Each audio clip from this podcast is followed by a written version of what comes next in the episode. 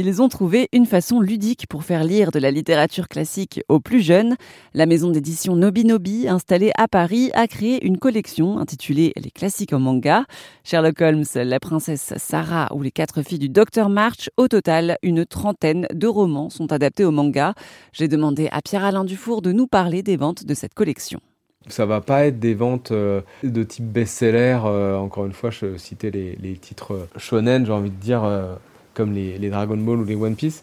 c'est pas ces niveaux de vente là, mais en fait, ce qui est très intéressant et pourquoi on tient à cette collection-là, c'est que c'est une collection qui ne décline pas dans le temps. Un misérable, on en vend la même quantité tous les ans. Donc c'est vraiment une, collection qui est très stable, très saine euh, financièrement pour nous parce qu'on la rentabilise dans, dans le temps. Donc c'est pas des ventes explosives, mais c'est des ventes qui se font sur le temps. Et puis c'est aussi l'opportunité pour nous d'accéder à d'autres moyens de diffusion et de euh, distribution, puisque par exemple c'est une collection qui est très présente en bibliothèque, qui est très présente dans les écoles, qui est euh, vraiment prescrite également c'est des ouvrages qu'on peut parfois retrouver même dans des guides euh, pédagogiques euh, officiels.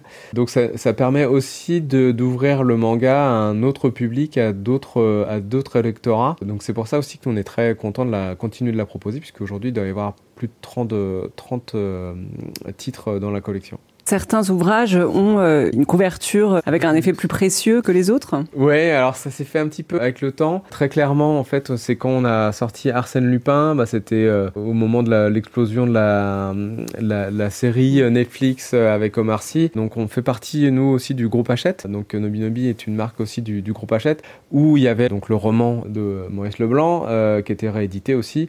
Et donc on s'est un petit peu inscrit, alors là c'est peut-être d'une manière un petit peu marketing, on va dire, dans ce, dans ce schéma-là et dans ce graphisme-là. Et en fait, on s'est rendu compte que c'était intéressant. Il y a certains de nos titres qui euh, pouvaient avoir cet écran-là un petit peu plus luxe, puisqu'on est sur une couverture qui est une couverture euh, qu'on appelle Integra, donc qui est, euh, qui est souple, mais qui est semi-souple en fait, mais qui est, qui est quand même assez résistante et assez jolie. Et donc c'est comme ça qu'on a effectivement réédité Sherlock Holmes, qui était un petit peu dans la même mouvance que Arsène Lupin. Et là, quand il a été question de rééditer Les Trois Mousquetaires à l'occasion du film, on s'est dit que c'était un petit peu le même schéma que Arsène Lupin. Et c'est aussi la manière de faire que ces titres là accède à un public un petit peu plus adulte, en étant un petit peu plus luxe. Est-ce que certains dessinateurs sont plus connus que d'autres? Non, c'est plutôt effectivement euh, des auteurs qui ont travaillé déjà dans le manga, pour la plupart. Globalement, en fait, c'est très compliqué euh, au, Japon d'avoir accès à des auteurs euh, connus pour faire ce genre de, travail, puisque c'est un petit peu plus de, de l'exécution, on va dire quand même, malgré tout. Il y a eu par le passé des auteurs qui se sont passionnés pour, pour telle ou telle œuvre, mais rarement ils, ils en font un one-shot ou alors ils font plutôt une réinterprétation assez loin et comme je disais en, introduction, nous on cherche plutôt à être dans quelque chose de très fidèle et très proche de l'original. Donc l'interprétation d'un auteur euh, qui amènerait sa vision de, l'œuvre et, ça nous intéresse un petit peu moins.